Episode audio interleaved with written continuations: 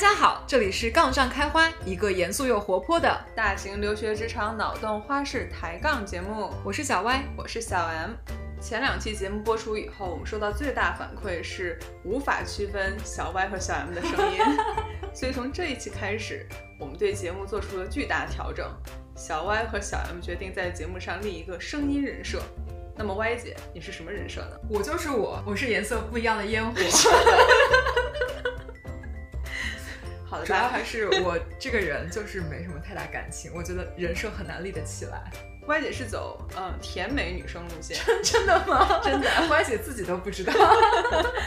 那小 M 现在要开始捏一个低沉女嗓，我怎么听起来像是酷乐队里面的一个新的音效？不，我是中国好声音选手。言归正传，我们本期讨论的话题跟东西南北也有关系。哎，之前网上就有一段子说，这美国华人在本次疫情中先陪国内的亲戚朋友打了上半场，就在美国各种筹措物资，把口罩呀、医疗医疗设备啊各种寄回国内，结果一转眼，哎，自家房子烧着了，于是开始打下半场。然后谁能想到，这个下半场打完还有加时赛？加时赛现在看起来是目前没有人知道什么时候这个比赛能够打完。我们今天想来浅谈我们自己的体验，我们两个的见解。呃，第一块可能就是疫情的实际影响。过去这几个月，其实我们每个人的生活模式都也都已经发生了翻天覆地的变化。对我们做这期节目的初衷，也是希望跟国内的亲戚朋友交代一声，我们在这边安全，并且会尽量保护自己，让大家放心。那我们会跟大家。分享一些我们自己和身边人的故事，让大家有一个直观的感受。对，第二块的话，我们已经在家里工作了有四个月了。我们公司是三月份疫情刚刚开始的时候就让大家回家在家工作，然后公司也是采取了很多措施，保证每一个人都可以在家工作，不用来上班来有额外的风险。但是我在七月份的时候，公司又发了一封邮件说。我们目前把这个回到公司的 预计时间拉长到二零二零年底，就是说一到一直到二零二一年初，我们肉眼可见的时间都要一直在家工作的。如果我们必须要在家里继续一个人面对电脑孤零零的工作，嗯，七八个月的话，有没有哪些我们个人的一些小经验可以分享给大家，使得你的工作能够更有效率一点？那么今天要讨论的第一件事情是，美国这个疫情对我们普通人的每日常生活影响到底有多大？这里说要我们普通人，我觉得普通人也分很多类。为了避免大家对我们开炮，我先澄清一下，我们只能代表在美国朝九晚五上班的一小撮人，嗯，并不能代表在美国的其他华人群体，比如说留学生啊，还有嗯中餐馆的老板们，还有服务生们。他们的生活可能比我们遭受到了更大的影响。对，呃，我觉得这里 Y 姐先要勇敢的开麦。Y 姐觉得很幸运的是，我们的生活和工作相对比较稳定，至少来说，工作和收入没有受到太大疫情的影响。就像我们开头讲过的，虽然我们现在把办公室搬回了家里，但是还是有工作的。对，最起码我们非常感恩，我们还有一份工作，并且工作的大部分内容其实还是跟疫情之前没有太大的变化。我们现在的日常情况基本上就是这样子。就首先，我们周一到周五基本上不出门，嗯，就在家里上班，然后下班认真的上班，对，认真上班，从不摸鱼，下班疯狂剪辑。是的，呃，每个星期大概出去买一次菜。哦，我们差不多一星期一次菜，然后。呃，现在所有的超市都是需要戴口罩的，对的，并且在外面排队的时候，首先店里会限流，对，嗯，如果店里的人达到一定数量，会要求你在门外排队，排队的时候也是要求大家间隔呃一米远。是的，就包括进了店以后，大家相互之间也会非常注意保持距离，对对，就也不知道是你怕我多一点，还是我怕你多一点，反正 就是不想离太近。对，另外现在餐厅还是不让堂食。应该我们这儿是不行的，不知道有的州是不是可以？有可能，我觉得德州其实相对已经是比较宽松的一个州了，但是，嗯，在第二轮爆发之后，现在重新开始 lockdown，还是要求比较高。对，所以大多数店家也都只现在只只接受外卖。有一次点中餐馆外卖的时候，我还问了他，呃，我可以堂食吗？老板娘吓得不行，不行不行，你不能堂食，大家都瑟瑟发抖。其实我我我问他的意思，只是为了确定没有人在堂食。那老板的反应还挺好的，至少证明了不会有这个风险存在。对的，嗯。然后另外就是现在跟同事们开会，大家头发都越来越长了，就一些生活中各个方方面面，就比如说理发店，然后美甲店等等，现在也都在呃停业。嗯，包括我的驾照和车的注册都已经过期了，但是现在德州也是规定，在疫情期间其实过过期都没有关系。然后我还看了一下，如果我要去呃更新的话，现在最早的呃我能约到两个月以后，就是他们好像也在采取一些限流和疫情方面的影响。给这个 policy 点个赞吧。好的。那在出行方面呢？嗯，我和 Y 姐已经很久很久没有出过门了，对吧？最远去过开车三十分钟以外的地方，而且也是确定整个公园没有别的人，只有我们几个人 才散了一下步。而且其实知道很多美国民众对出行，包括坐飞机、乘坐公共交通，现在也是有非常大的担忧。比如有一个朋友几个星期前结婚，结果他的父母兄弟姐妹。集体决定，我没有办法相信现在我可以坐飞机这件事情，所以他们就没有来到婚礼的现场。哦，好伤心哦！真的，真的挺伤心的，就所有人云观看他的婚礼。但是至少还是结婚了，感觉疫情中还是有爱，所以还是挺好的。对，啊，我也听说过一些坐飞机就是非常不方便。我知道现在有一些不同的航空公司，有些公司是比较有社会责任感，他会。把整个飞机上面一半的座位它不卖，只卖另外一半，然后这样可以强行物理上进行隔离，有效果吗？大家都在一个密闭的机舱里边，但是可能你可以避免一些相对更近的接触吧，这是一个好问题。其实讲道理，这个空气过滤系统理论上讲，应该不管你坐哪都是 会影响的。但是呃，也是身边朋友最近，呃，他坐飞机说他其实整个飞机还是就是坐满的，如果这样的话，你可能心里面就更加有压力，就。飞机那么窄的座位旁边又坐了一个人，我天呀，压力太大。对，让我想到了我知道的唯一一个身边的最近有坐飞机的朋友，就是有成功坐到飞机的朋友。嗯，他是从头到尾把自己包的像一个塑料人一样，穿了好几层的雨衣，加嗯全程没有摘掉他的 N 九五口罩和护目镜。所以我觉得这个是必要的，因为听起来好像尽管航空公司在采取措施，你也不能完全相信他。对，而且。感觉美国这边现在也开始要求，在你旅行之前有一些检测，检测是阴性才可以出门。啊，说到这儿，这其这项规定有点不太方便。我最近就组上有一个小朋友，他父母在阿拉斯加居住，阿拉斯加离美国本土大陆非常远嘛，所以你飞过去的时候还要往往还要转机，整个一趟折腾下来的时间其实跟回趟国差不太多了。嗯，航空公司呢就要求他必须要在飞机。落地时间前的七十二小时内，嗯，有一个证明它是叫新冠阴性的一个检测证明，嗯，而且要求的这项测试是一个当地医疗机构基本上不能现场出结果，必须要寄到疾控中心，哇，统一出结果的这样一个检测，嗯，那它从实际操作上来说就不太有可能，因为。他检测完了以后寄出去再回来，这个结果就已经超过七十二小时了。嗯，然后他还要求是七十二小时到落地时间，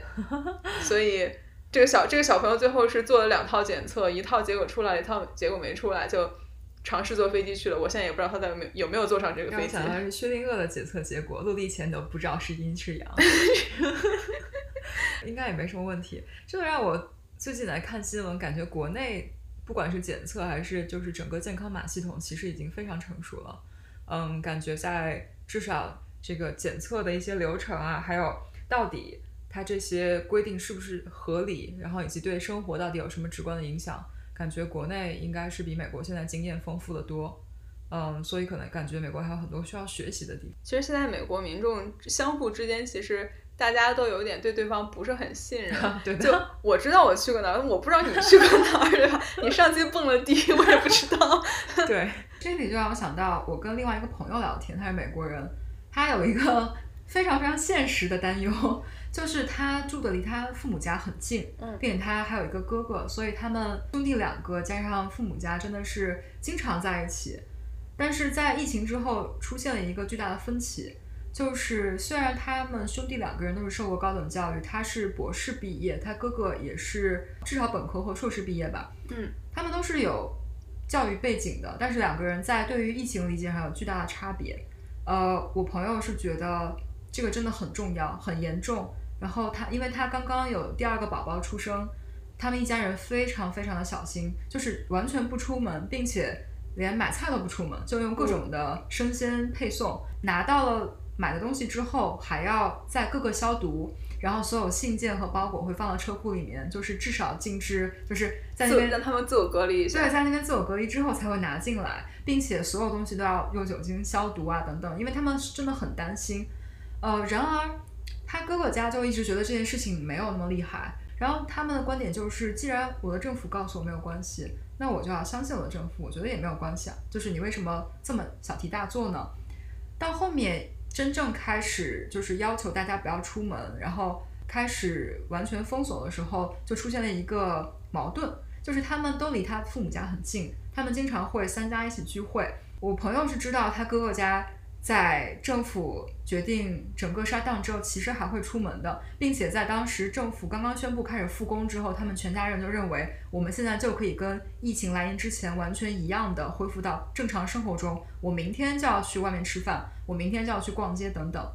但是我朋友就觉得这个风险巨大，你并不能做这件事情。他虽然不能控制对方做什么，但是对方的行为对他是有实打实的影响的，因为他们都会去父母家，三家人一起聚会。如果他哥哥家是这样，在他看来不太负责任，对自己和对别人都不负责任的话，那他们就只能就是暂时切断跟他们的所有的联系。就是我还可以打电话跟你聊天，但是我甚至都不能见你，而且我不能不仅不能见你，我还不能去见父母，因为父母可能会跟你有接触，那么你会传染父母，会传染给其他人。是的。然后两边就陷入了一种有点尴尬的局面。他在说，他觉得他没有立场来。告诉另外一方怎么做，但是他能做的就是，那我只能选择我暂时不跟你面对面的接触，因为我不想给我的家庭带来风险。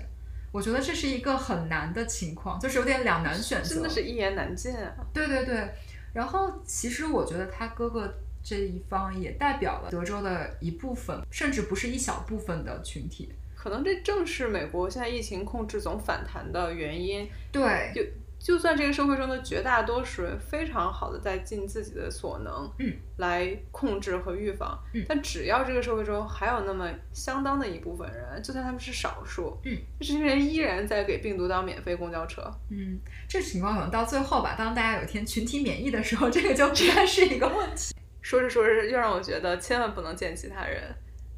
那我们俩现在算什么？咱们俩，咱们俩平时特别小心，咱俩去的买菜的店都一样。好吧，那还是说回到我们自己怎么做吧。就因为对其他人到底接触过什么人，到底防疫做到什么程度，并不是很确定，也不是很信任，所以我们目前自己，包括也建议身边的所有朋友，还是尽量自己在家里啊，在自己的小天地里边开开心心的宅着吧。对，风险还是大的，尤其是当你没有一个特别有力的监管的时候，其实呃，为了保护自己，尽量少出门吧。嗯，是的。在疫情开始在纽约、西雅图三番爆发的时候，绝大多数的美国华人，尤其是关注了、密切关注了国内疫情，呃，上半场的美美国华人，已经意识到这件事情的严重性，所以已经开始在自己的工作和生活中采取防御预防措施。那其实比较令人失望的是，但这个时候有绝大多数的美国人，只没有生，尤其是没生活在这几个疫情疫情中心城市的美国人，嗯，我个人的感觉是，他们当时还没有太把这件事情认真的考虑在。当回事儿，我觉得不仅是这样，其实到后面到三月底快四月的时候，很多州的政府建议大家不要出门，然后建议大家自己自我隔离，然后要维持社交距离。对，但这个时候就是有一个话叫所有的非必须活动都要停止。然后，但你当去读这些非必须的时候，必须活动也也包括了散步、遛狗等等等等这些活动。你先不说大家要不要要不要遵守你的规定，规它的规定其实都是很宽泛的。对。然后很多美国人他们就觉得这件事会怎么样呢？你们大惊小怪，我你为什么要管我？我的生活过得很好，就算我出去我生病了，这也是我自己的选择。他不觉得这是一个社会性的危机，他会给别人带来一些风险。然后很多人真的是觉得，那你管你的，我做我的，你也不知道我有没有出门，我的生活还是不愿意被打乱的。歪姐刚提到一件事情，是我当时亲耳听过有些美国人的一个观点，说这个病毒就算它很可怕，但对我来说，你看它致死率虽然比较高，但你看它都是对老龄人的致死率比较高，所以我年轻我想着我不怕的。嗯，我就有当面跟人家对刚过，说你是不怕，但你简直就是疫情的免费高速公路。对，我觉得这一点自己虽然没有没有健康上的影响，但你真的会给别人带来很大的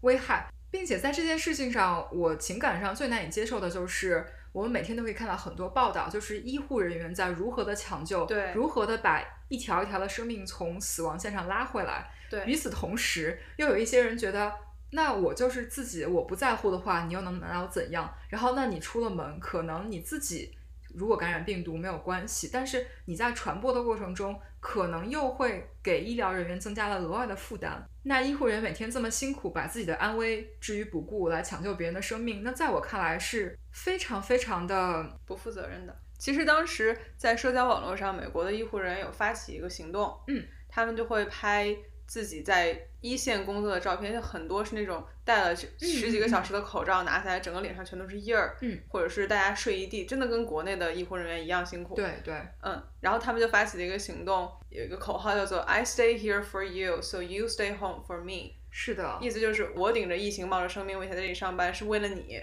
是为了救你，对，那所以，请你在家里待着，不要给我出去传播病毒，是的。请你为了我考虑一下。对，然后这一点的话，我其实有在考虑差别是什么。我觉得不是大家不能共情，或者说不是大家就是自私，而是可能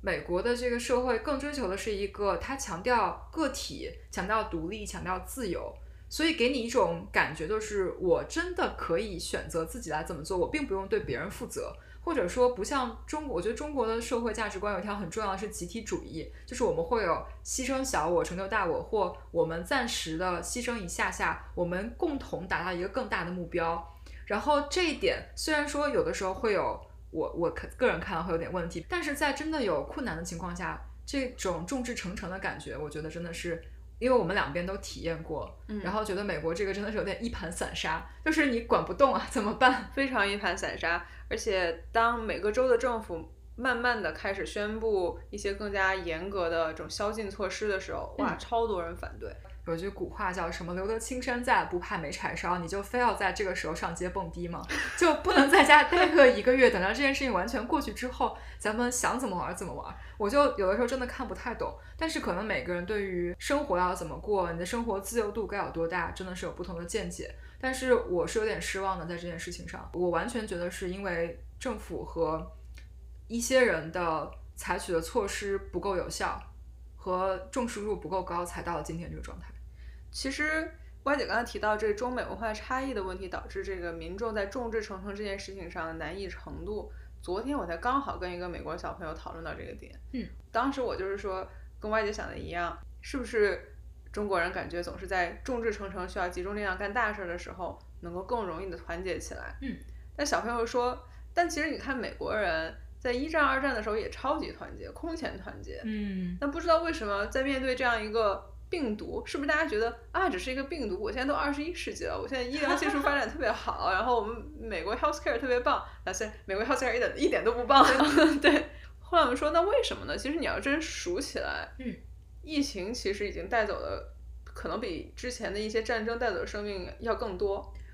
对，我在想这一点，可能是因为病毒它是一个你看不见、摸不着、不 tangible 的东西，就是你没有办法具体的来看到它。然后像战争，它对人的伤害和它的你的敌对方是非常明确的。嗯呃，我要针对谁，它对我带来什么伤害，可能看在真的看到眼前。然后疫情的话，首先病毒是你没有办法具体，呃，其次真的影响到人，我相信在这场疫情中，身边真的有人感染，或真的有朋友和家人受到疫情影响，和好像这一切跟我没有关系，在两个群体中的人的态度肯定是非常不一样的。对，那么，如果你能感受到这个实际带来的变化和威胁，那么我相信大家是愿意提高这个警惕的。只是因为它可能现在太抽象，可能很多人觉得真的离我很远，我为什么要为这样一个看似很远的东西来改变我自己的生活节奏？听起来真的也还挺挺伤感的。其实你你要真让我说的话，我一开始也觉得非常难以想象，现在社现代社会会有一个病毒能够席卷，呃，全球，使几百甚至甚至甚至快要上千万的人嗯受到影响，而且带走了那么多条生命。对，这个真的还蛮伤心的，尤其是当你知道这里面可能有很大的一部分都是，如果你提前采取预防措施或采取一些更加有效或有力度的措施，可以预防的完全可以预防的，可以避免的。对然后这个是让我觉得最难过的事情。对，之前网上有很多段子都说中国已经打了上半场，这标准答案已经摊开来给你抄，美国就是不抄。嗯，但是我这里要说一个点，就是你有没有想过，其实中国和美国这个你可能学制不一样，就可能用的不是一套考卷，考察内容是一样的，但是你的教材不一样，可能没法直接抄。就是比如说就就是我全国 A，你全国你全国一卷儿，我全国二卷儿是吗？对对对，你想一下，中国采取的很多措施，你想到美国，你是无法想象如何来贯彻这些措施的。当整个美国每个州的政府开始减少大家的外出时间，嗯，那非常直观的表现，第一个是美国的失业率从三月到四月，一个月飙升到历史接逼近历史高度。四月份的失业率，刚才看了一下统计结果，说是百分之十四点七。那在这之前，美国其实已经相当长时间稳定在百分之呃三点多高三，嗯，到四的水平。这什么概念呢？美国是一个超级依赖服务行业、第三产业的国家。嗯，那当所有的餐馆无法开门，啊、当所有人无法出行，这个车轮子上的国家，它的几大支柱产业就立刻停摆。而且这还跟美国人的消费和金融习惯有关系，就不像中国人或者不像亚亚洲很多国家，很多美国人真的是每个月的工资就完全月光的，他们也不太存钱。对，那美国人到底有多不爱存钱呢？我们查到了网上 CNBC 引用的一篇最近的调查结果显示，大概有百分之六十的美国人银行账户里有不足一千美元，所以这百分之十四点七的失业率，很多又是来自于呃叫第三产业，他们嗯有可能原本就是这些不太有存款的这群人。对，所以当疫情来临的时候，他们受到冲击最大，然后由于他们又没有存款，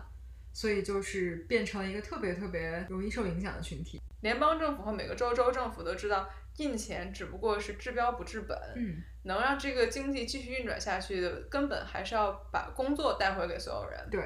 所以其实经济跟疫情控制的关系其实就是一个天平，嗯此消彼长。当我控制了疫情的时候，我就牺牲了经济，然后造造成了餐馆停业、嗯服务业停摆。在美国政府的这一波，各个州政府难得的前所未有的齐心协力，采取了统一步调，就是我要 lock down，我要实行宵禁，然后大家都不要都不要出门，嗯呃不要去公共场所聚集，嗯，呃，首先在这个过程中，越来越多的身边的美国人意识到这件事情的严重性，于是开始自发的留在家里，嗯嗯然后采取很多自救还有预防措施。嗯，那我们的确看到了疫情，其实在四月下旬，可能五月份的五月的时候，嗯，有拐点，所以美国政府开始非常着急，很多个州跃跃欲试，开始重启经济。嗯，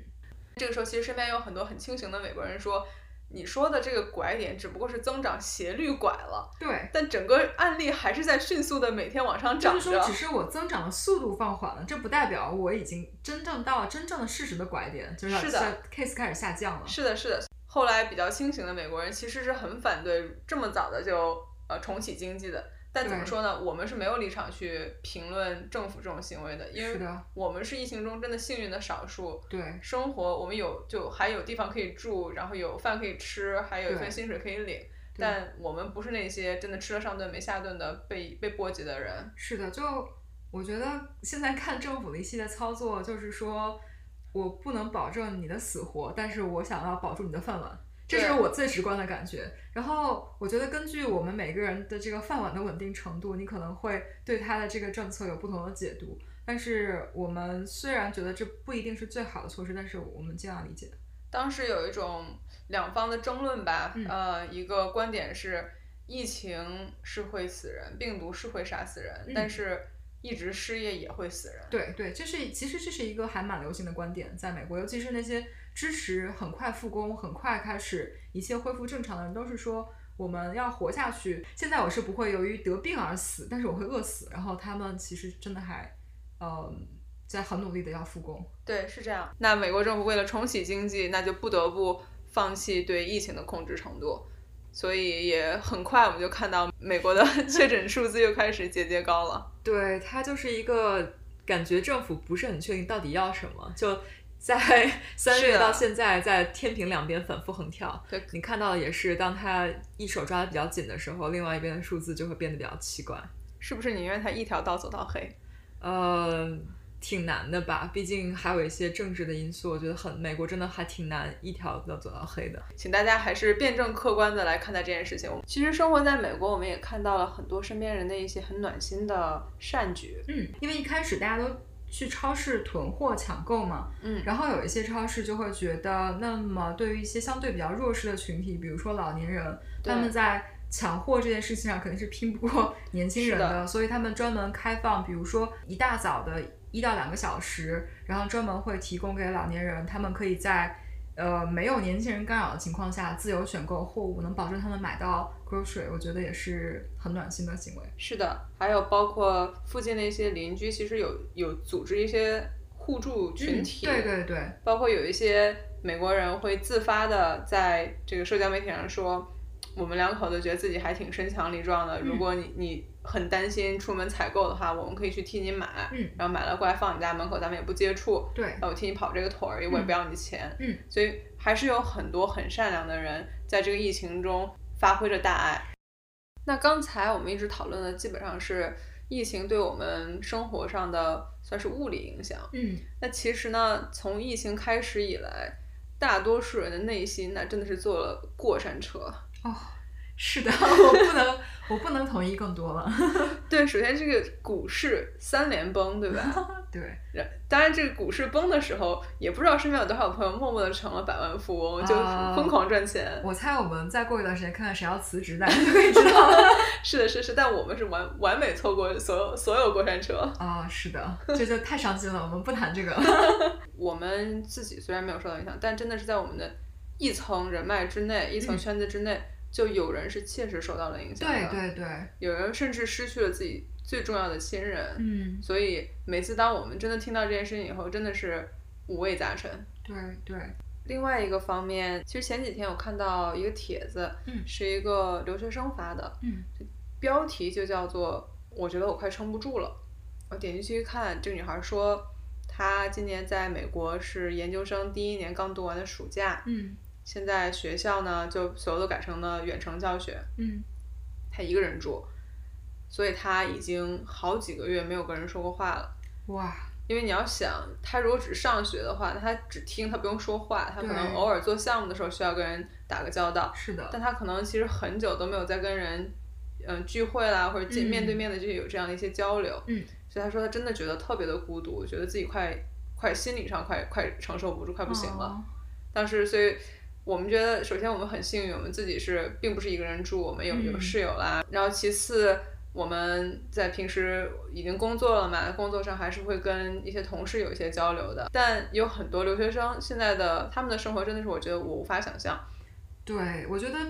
其实大部分留学生的生活真的没有国内渲染的这种什么富二代在国外金迷纸醉这样这种花花世界。其实大家大部分的留学生的生活是很枯燥乏味。很单纯吧？对，加上现在疫情，你的学业大部分都是网上教学，对，然后现在还有一些学校，其实它会把校园关闭，那你变成你也不能出门，你只能住在自己的这个小空间里面。是的。而且如果你没有室友的话，那真的你连个说话的人都没有。对，所以如果说真的是想要呼吁我们的听众一件事情的话，就真的多关爱一下，嗯、你远在美国疫情中心的小伙伴。是的，我最近受到很多朋友的关爱，问我什么时候回去。这个问题也还蛮伤心的，因为现在机票这么贵，就回不我又买不到。是是是，这只是想跟大家说，嗯，请多给我们一点心理上的支持，比如说多多转发评论我们的节目啦。一不小心把刚才这一趴开成了吐槽大会，因为实在是被这个疫情影响太大。嗯，我还记得